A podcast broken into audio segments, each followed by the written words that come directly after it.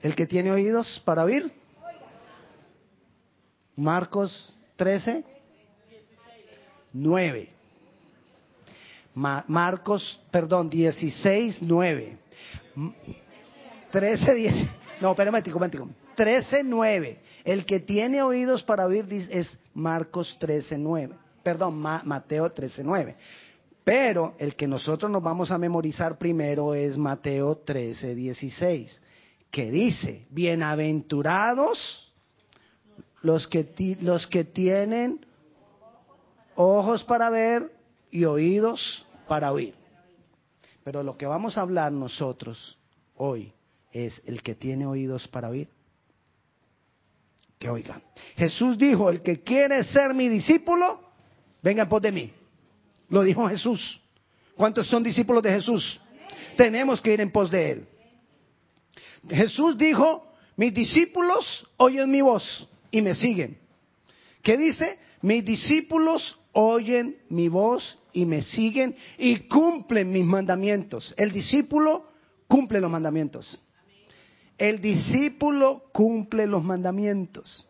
El que quiere hacer mi, voluntad, dijo Jesús, ese es el que me ama. ¿Quién es el que ama al Señor?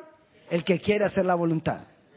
El que cumple sus mandamientos es el discípulo. El que va en pos de Él, el que sigue a Jesucristo, ese es el discípulo. En diferentes oportunidades y de diferentes formas, Jesús nos dice y una, una y otra vez, vive de acuerdo a mi palabra. Vive de acuerdo a mi palabra. Vive de acuerdo a mi palabra. La pregunta es, ¿qué tanto nosotros escuchamos a Dios? ¿Qué tanto escuchamos a Dios cuando leemos la palabra? ¿Qué tanto escuchamos a Dios cuando estamos escuchando a un predicador? ¿Qué tanto, tanto escuchamos a Dios cuando leemos un libro de una persona cristiana? Muchos, cuando leen la palabra o están escuchando una enseñanza, inconscientemente, pero es una realidad, no están dispuestos a escuchar no están dispuestos a escuchar. Es decir, muchos leen la palabra porque es que hay que leerla. Y yo la leo porque es que me toca leerla. Pero no vamos dispuestos a que voy a leerla porque yo quiero vivirla. Eso es otra cosa. Voy a leerla porque yo quiero vivir eso. Nosotros necesitamos llegar a un momento donde quiero de verdad, de verdad, de verdad, escuchar. De verdad, de verdad yo quiero escuchar. De verdad, de verdad yo quiero vivir al máximo esta palabra. Es el reto más grande que hay para un hombre, vivir de acuerdo a la palabra. No hay reto más grande. Es un reto porque no es fácil. Es un reto porque requiere renuncia. Es un reto porque es para valientes. Es un reto porque muchas veces nos da pérdidas, pero siempre traerá la mayor de las recompensas. Siempre traerá la mayor de las recompensas. Amén. Dentro de ocho días vamos a hablar de mi recompensa. Pero hoy vamos siguiendo por acá. Si tú quieres ser un discípulo de Jesús, necesitamos desear escuchar su palabra y estar dispuestos a vivirla. Y para eso necesitamos tener oídos para oír. El que tiene oídos para oír, que oiga. Tener oídos para oír quiere decir el firme deseo de hacer su voluntad. Ese es el que va a oír. El que tiene el firme deseo de vivir esa palabra. El que va a entender y el que la va a vivir, ese es el que tiene oídos para oír. Jesús utilizaba este término continuamente. Si tú miras las concordancias y pones esa, ahí esa frase, ahí te va a aparecer varias veces después, generalmente después de una parábola. Al terminar la parábola, Jesús entonces decía, el que tiene oídos para oír, que oiga. El que tiene oídos para oír, que, que oiga. Por ejemplo, cuando Jesús enseñó la parábola del sembrador, allá en Mateo capítulo 13, termina diciéndolo. Capítulo 13, versículo 9. ¿Qué dice Mateo capítulo 13, versículo 9? El que tiene oídos para oír, que oiga. Difícil de, aprender de memoria. El que tiene oídos para oír, que oiga. Estaba diciendo que generalmente Jesús lo decía al final de una parábola. Jesús enseñaba con parábolas. ¿Qué era una parábola o qué es una parábola? Es una comparación con un hecho cotidiano, con algo del diario vivir de las personas con las cuales él estaba hablando o a las cuales él se estaba dirigiendo. Eh, una comparación con algo cotidiano, pero era algo que traía una revelación espiritual profunda. Eso era la parábola. Una comparación con algo del diario vivir, pero lo importante de la parábola era que encerraba una profunda enseñanza espiritual de vida, la cual no cualquiera podía interpretar. No cualquiera podía interpretar con precisión. Y si no la interpretaba con precisión, entonces no la entendía. Y si no la entendía, entonces no la podía vivir. Y Jesús hablaba por parábolas. Cosas que al simple escuchar, uno decía, ah, ok, sí. Pero ya al interpretarlo, al tratar de entenderlo, ¿a qué, qué quería decir? ¿A qué se refería? Entonces vayamos ahora a Mateo capítulo 13, versículo 9. Perdón, versículo 10. Él les da la parábola del sembrador, les habla con parábolas, cualquiera que fueran las parábolas. Entonces, dice el versículo 10, acercándose los discípulos le dijeron, ¿por qué les hablas por parábolas? Recuerde lo que era la parábola, algo que tenía una, una comparación con algo cotidiano, pero tenía una verdad profunda espiritual, es decir, escondida, que no se recibía al simple oído, ¿Por qué Jesús hablaba en parábolas? Le preguntan ellos, versículo 11. Él le respondió y le dijo, porque a vosotros os es dado saber los misterios del reino de, de los cielos, mas a ellos no les es dado. Mas a vosotros os es dado el saber los misterios del reino. Las parábolas son un filtro. Por eso Jesús hablaba con parábolas. Un filtro para él evaluar para él mirar la intención del corazón. Para él mirar por qué la persona estaba escuchando o qué quería la persona al escuchar. Si tenía la intención adecuada. O si sencillamente estaba escuchando solamente porque quería sacar provecho. Si venía a él por sinceridad. Porque si venía a él con sinceridad, ese era llamado su discípulo. Por eso él les decía, porque a vosotros os es dado saber los misterios del reino de los cielos, mas a ellos no les es dado. ¿Quiénes eran ellos? Los que tenían una intención inadecuada, los que no tenían una buena intención. Y de esos hay muchos. Hay dos tipos de personas entonces, de los que escuchan la palabra. Hay dos tipos de personas. No de los que no escuchan, hablamos de los que escuchan la palabra, porque aquí estamos reunidos a escuchar la palabra. Entonces hablemos de que hay dos tipos de personas de los que escuchan la palabra. Uno, los discípulos, a quienes les he revelado las cosas escondidas de la palabra. Y otros, ellos. Eso fue lo que le dijo Jesús. A vosotros, los discípulos, os es revelado lo escondido, pero a ellos no. Entonces hay dos tipos de personas, los discípulos y ellos. ¿De cuál soy yo? ¿De los discípulos o de ellos? Todos estaban escuchando. Todos estaban en el lugar de la enseñanza. Todos estaban recibiendo la misma enseñanza. Todos estaban recibiendo la misma información. Pero unos tenían oídos para oír, otros no. Yo aspiro que ni uno de nosotros sea de ellos sino que todos de nosotros seamos de aquellos que nos es dado saber los misterios del reino de Dios. Pero recuerde lo importante, la intención del corazón. Hebreos capítulo 5, versículo 11, se lo voy a leer rápidamente. Dice así, acerca de esto tenemos mucho que decir y difícil de explicar por cuanto os habéis hecho tardos para oír. Ah, es que hay unos que el problema de, ellos es que son tardos para oír. Hay personas que no pueden entender fácilmente lo que se les quiere explicar. Pero según lo que leemos ahí, la pregunta es, ¿el problema de los tardos para oír, el problema es del mensaje? No. ¿El problema es del mensajero? No. Había un problema en ellos. El problema estaba en ellos. El problema estaba en el corazón de ellos. Eran tardos para oír. ¿Por qué eran tardos para oír? ¿Cómo salgo yo del retardo para oír? ¿Por qué son tardos para oír? Por una falta de confianza absoluta en Dios. Por falta de pasar tiempo con Él. Por falta de vaciarse. Tres cosas. Por falta de una confianza absoluta en Dios. Por falta de pasar tiempo con Dios.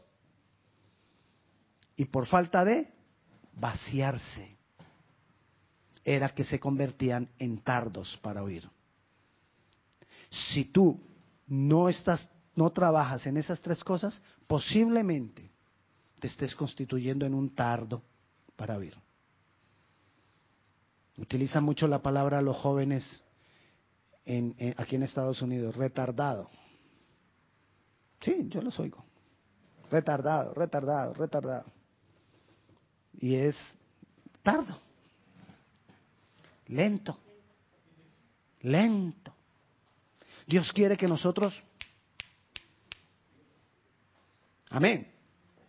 Otro problema que tenemos para oír, segunda de Timoteo, capítulo 4, capítulo 4 versículo 3. Dice así, porque vendrá, vendrá tiempo cuando no sufrirán la sana doctrina, sino que teniendo comezón de oír, se amontonarán maestros conforme a sus propias concupiscencias. Y el cuatro, y apartarán de la verdad el oído y se volverán a las fábulas. Fábulas, no parábolas. No me vaya a confundir parábolas con fábula. No es lo mismo.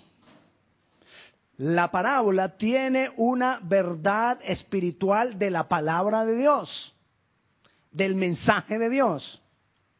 La parábola, la fábula, tiene una enseñanza con animalitos. No es lo mismo. Las fábulas son buenas para los niños, pero no para los que buscamos la palabra. Pero a eso no voy.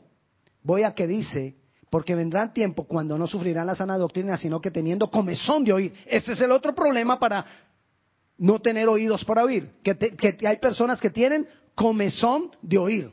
¿Qué es comezón de oír? Que es que quiero escuchar lo que yo quiero escuchar.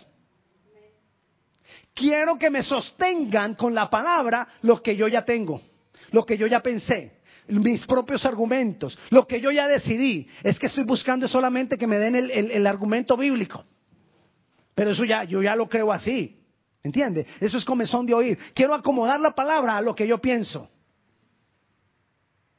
Y eso no es sana doctrina.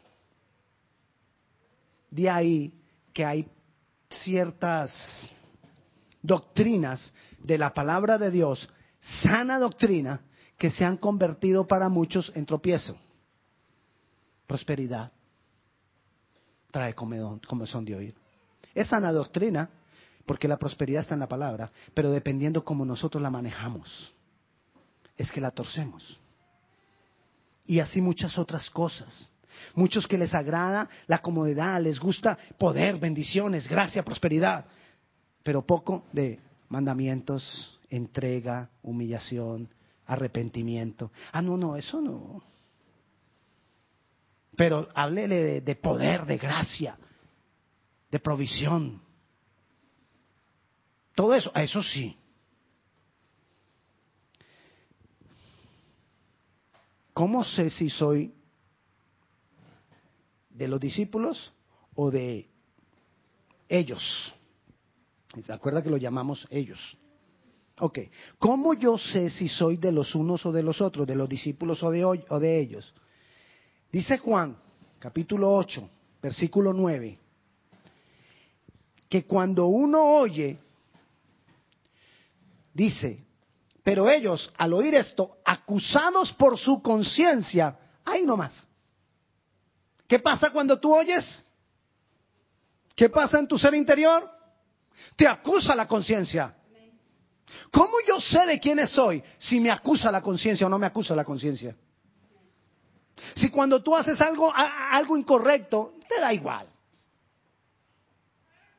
Si cuando tú, antes de venir para la iglesia o después de salir de la iglesia, le dices una cuanta cantidad de cosas a tu pareja y lo maltratas o la maltratas y no, y no sientes nada, te da igual.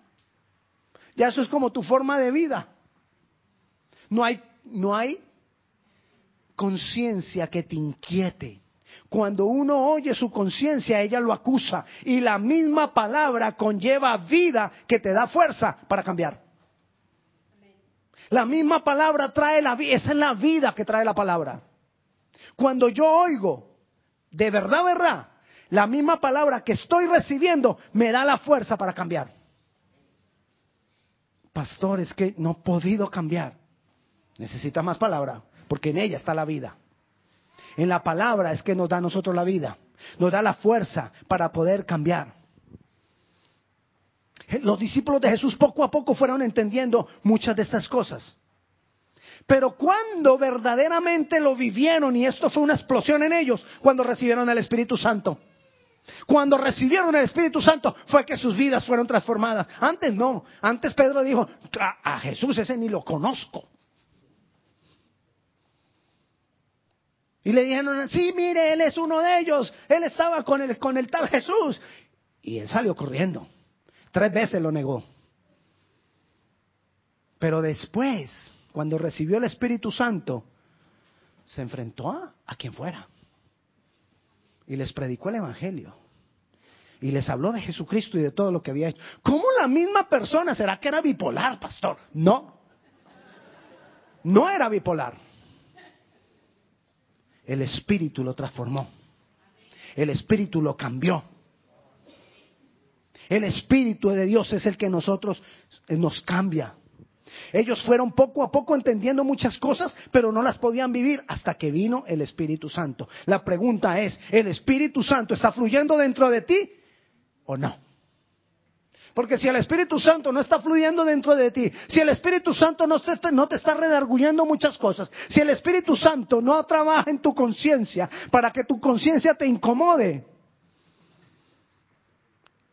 sacúdete y si no te puedes sacudir, eres de ellos. Hoy en día ocurre lo mismo con los, con los principios de la palabra de Dios que con las parábolas. Ocurre lo mismo. Aquel que no desea agradar a Dios no entiende los principios de la palabra, porque para él son locura. No, eso es locura. ¿Dónde estoy? ¿Para dónde voy? ¿Qué verdaderamente quiero yo en Dios? ¿Busco a Dios por lo que Él me da? ¿O busco a Dios porque es Dios? Es la pregunta para un discípulo. ¿Buscas a Dios por lo que Dios te pueda dar o buscas a Dios por lo, porque Él es Dios? Pastor, es posible que yo busque a Dios. Si quieres saber la respuesta a esa pregunta, si es malo buscar a Dios por lo que Él me da, no se pierda nuestra próxima reunión, que vamos a hablar acerca de la recompensa. Le voy a dar un tip el gran David. Ay, el rey David. Que eh, se enfrentó contra Goliat. El grandototote. Se enfrentó contra Goliat. Lo agarró a piedra. Mm. ¿Por qué David hizo eso? Ay, porque él se levantó contra el ejército de Dios. Ajá. ¿Usted no se dio cuenta de una pregunta que hizo David? ¿Qué le darán al que derribe el gigante. Y le dijeron, a la hija del rey y mucho dinero. Y él dijo, ah, ok. Y va y entonces se enfrenta al gigante. Ah, esa parte no la había leído. Sí, sí la habíamos leído, pero no nos habíamos detenido a pensar de que eso influyó en su decisión. Quizás él ya había, ya había visto a la muchacha por ahí caminando. Y dijo, ay, la rubia esa. No, la, la, la, morenita. ¿Me entiende? Pero bueno, eso es dentro de ocho días. Ahí le dejo el tip. Vayamos ahorita a Mateo 13 otra vez. Mateo, 3, Mateo capítulo 13, versículo 1. Entonces, acercándose los discípulos le dijeron, ¿por qué? Perdón, del 1 al 3. Aquel día salió Jesús de la casa y se sentó junto al mar. Y se le juntó mucha gente y entrando él en la barca se sentó y toda la gente estaba en la playa. Y les habló muchas cosas por parábolas. ¿Quiénes sabían? ¿Quiénes fueron a escucharlo? Mucha gente. ¿Y a quiénes les hablaba por parábolas? A mucha gente. ¿Y qué era la parábola? Algo que tenía una verdad escondida, pero que ellos no la podían entender. Ahí vamos. Se lo dice a mucha gente. Hoy Dios quizás esta enseñanza nos la está diciendo a muchos. La pregunta es, ¿cuántos la recibimos? ¿Cuántos la vamos a oír? ¿Cuántos tenemos el oído para oír? Versículo 10 de nuevo. Entonces acercándose los discípulos le dijeron, hasta ahí nomás. Entonces acercándose los discípulos le preguntaron, míreme, acercándose los discípulos le preguntaron, ahí está la clave. Si tú quieres tener oídos para oír. Lo primero, acercarte a Jesús. ¿Quieres encontrar los misterios? Acércate a Jesús. Los misterios no son para multitudes, los misterios no son para los que están lejos, los misterios no se encuentran en la gran reunión donde se reunieron miles. Los misterios se encuentran en la intimidad con Él. Aquí lo escuchas, pero cuando vas allá a la intimidad, allá te he revelado. Amén. Aquí recibes la información. Pero dependiendo qué tan cerca estás tú de Jesús, recibes la revelación. Porque la revelación no te la da el pastor. La revelación viene por el Espíritu de Dios. Así el pastor sea el más ungido. Lo que pasa es que tú muchas veces estás ahí sentado con el fluir del Espíritu Santo. Y entonces el fluir del Espíritu Santo en tu vida hace que tú lo recibas y lo entiendas y te da la fuerza para vivirlo. Otras veces estamos ahí sentados. Ay, este pastor sí que demora. Hola, ¿eso, ya no lo había dicho la otra vez? Es como que ya había predicado de eso, me parece. Ay, me parece que esta predica es repetida además. Otro está ahí dice, Ah, el que tiene oídos para oír que oiga, yo ya me sé esa predica, yo la había escuchado en otro. Ya me la sé. Y está ahí. Y está recibiendo lo mismo del que está al lado. Pero quizás el que está al lado hay un fluir del Espíritu Santo, donde deja que haya una autopista donde recibe todo eso y se hace vida. Acercándose, uno, acércate a Jesús.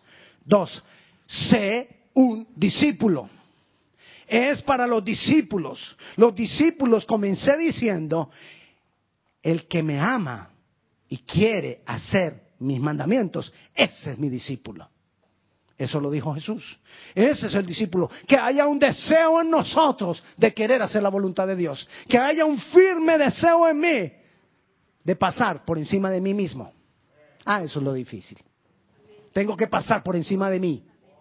Tengo que pasar por encima de mí mismo. Y lo tercero, le preguntaron a Jesús.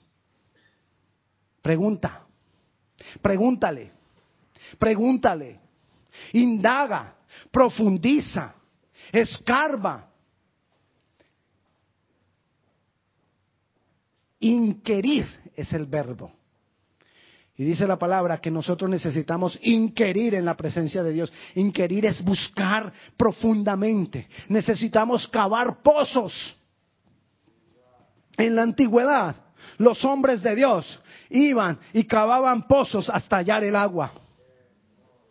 Y nosotros tenemos que aprender a cavar pozos en la palabra hasta que hallemos el agua. Hay momentos en que empezamos a cavar y encontramos agua.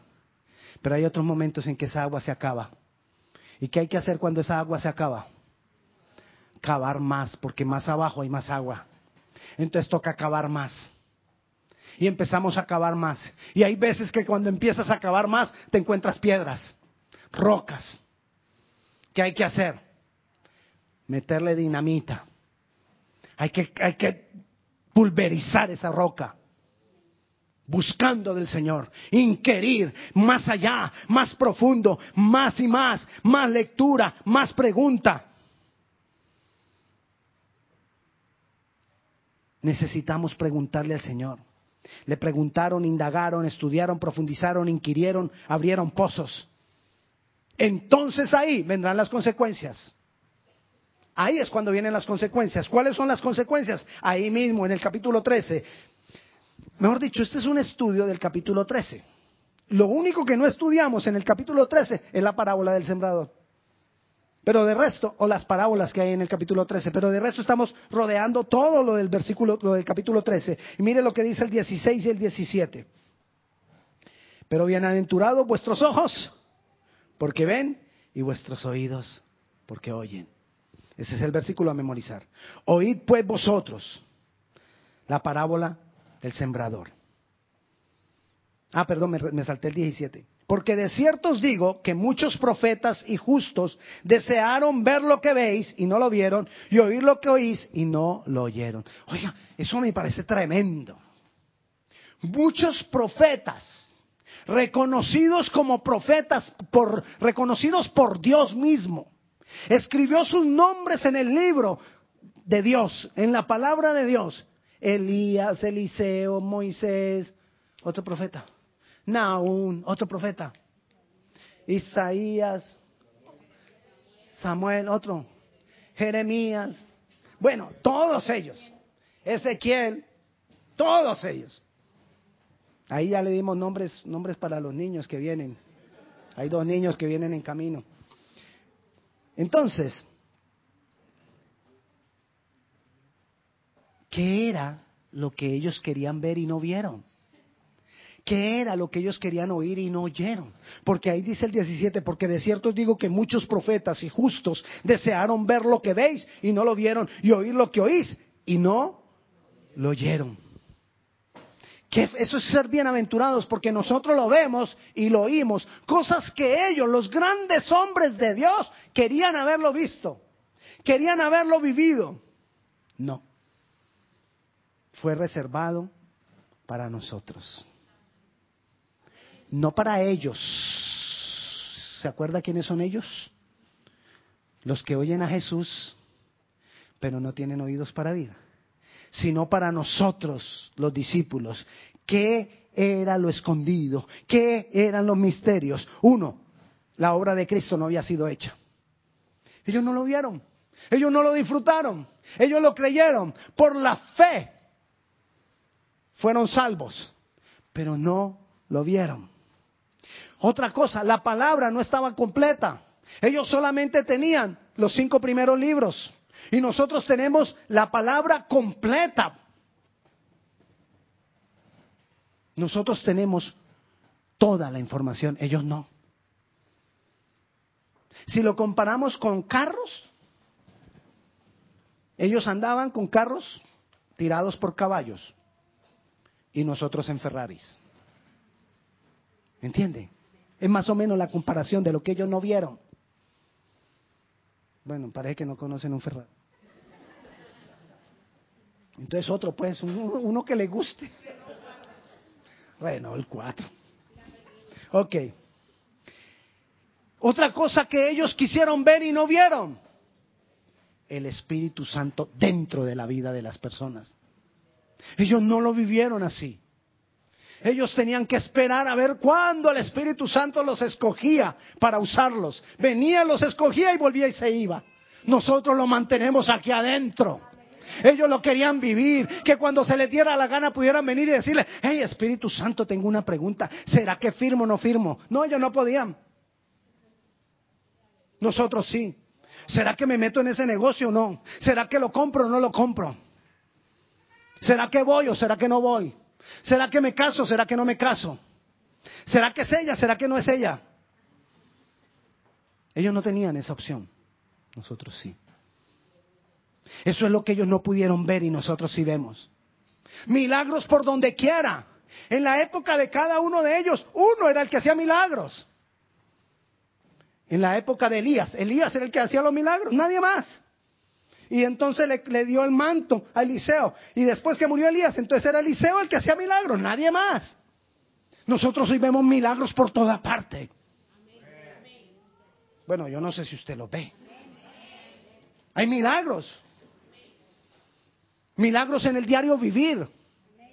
Milagros que Dios te hace invisible a muchas cosas. Milagros que Dios se manifiesta en favor tuyo. Cosas que ellos no pudieron ver. Grandes reuniones de adoración en el planeta. Ellos hacían una reunión en Jerusalén. Nosotros vemos adoración como la del rey David por toda parte los domingos. Ellos querían ver eso. Pero fue reservado para nosotros. Grandes reuniones de adoración con manifestaciones, con libertad, con transformaciones. Eso es lo que ellos vivieron. Lo que ellos no vieron. Pero nosotros sí. La pregunta es, ¿lo estás viviendo? ¿Lo estás disfrutando? ¿Quieres más de eso? ¿O estás simplemente como si fueras uno de ellos? El que tiene oídos para oír, que oiga. Nuestras vidas no pueden seguir iguales. Nuestras vidas tienen que ser transformadas. Nuestra conciencia tiene que ser activada. Nuestro, el Espíritu Santo en nosotros tiene que fluir más y más. La palabra de Dios en nosotros se tiene que hacer más y más vida. No nos podemos conformar. Nos tenemos que levantar a decirle, Señor, no me conformo. Y después de que el Señor Jesús les habla un rato a, los discípulos, en el capítulo, en el versículo 51, Él les pregunta, ¿habéis entendido? Jesús les dijo, ¿habéis entendido todas estas cosas? Esa pregunta, ¿habéis entendido? Es, ¿estás dispuesto a vivirlo? Y es la pregunta que yo te transmito hoy. ¿Estás dispuesto a vivirlo? ¿Estás dispuesto? Yo creo que los discípulos eran colombianos. Por la respuesta, sí señor, sí señora. ¿Estás dispuesto a vivirlo? Sí señor. la pregunta es, lo, que Jesús les estaba preguntando es, hey, ¿qué recibiste? Cada que tú estás aquí sentado frente al Señor, la pregunta es, ¿qué has recibido hoy? Esa es la pregunta que nosotros nos, nos, debemos hacer cada que salimos de la iglesia, cada que nos levantamos de leer la palabra, cada que hemos estado leyendo la palabra y nos levantamos de decirle al Señor lo que entendí hoy, lo que recibí hoy. Y la otra pregunta es, lo que tú has recibido hoy, ¿estás dispuesto a vivirlo? La inquietud que ha venido en tu conciencia, ¿estás dispuesto a vivirlo? Quizás haya que hacer sacrificios, quizás haya que hacer cambios, quizás haya que hacer no sé qué. La pregunta es, ¿está dispuesto? ¿Está dispuesto? Hay cambios que tienen que hacerse. Todo proceso es susceptible de ser cambiado. Tu vida es susceptible de ser cambiada. Porque ninguno de nosotros podemos decir que ya lo alcanzamos. ¿Quién lo ha alcanzado? Nadie. Ninguno de nosotros. Así que hoy lo que tenemos que decirle al Señor, Señor, yo voy a salir de mi comodidad. Me voy a exigir más a mí mismo de acuerdo a tu palabra, de acuerdo a tu espíritu, de acuerdo a quien tú eres. Voy a preguntarte, voy a inquirir, voy a buscar más, me voy a acercar más a ti, voy a ser tu discípulo. Esa es la clave del que tiene oídos para oír, que oiga. Amén. Vamos a orar.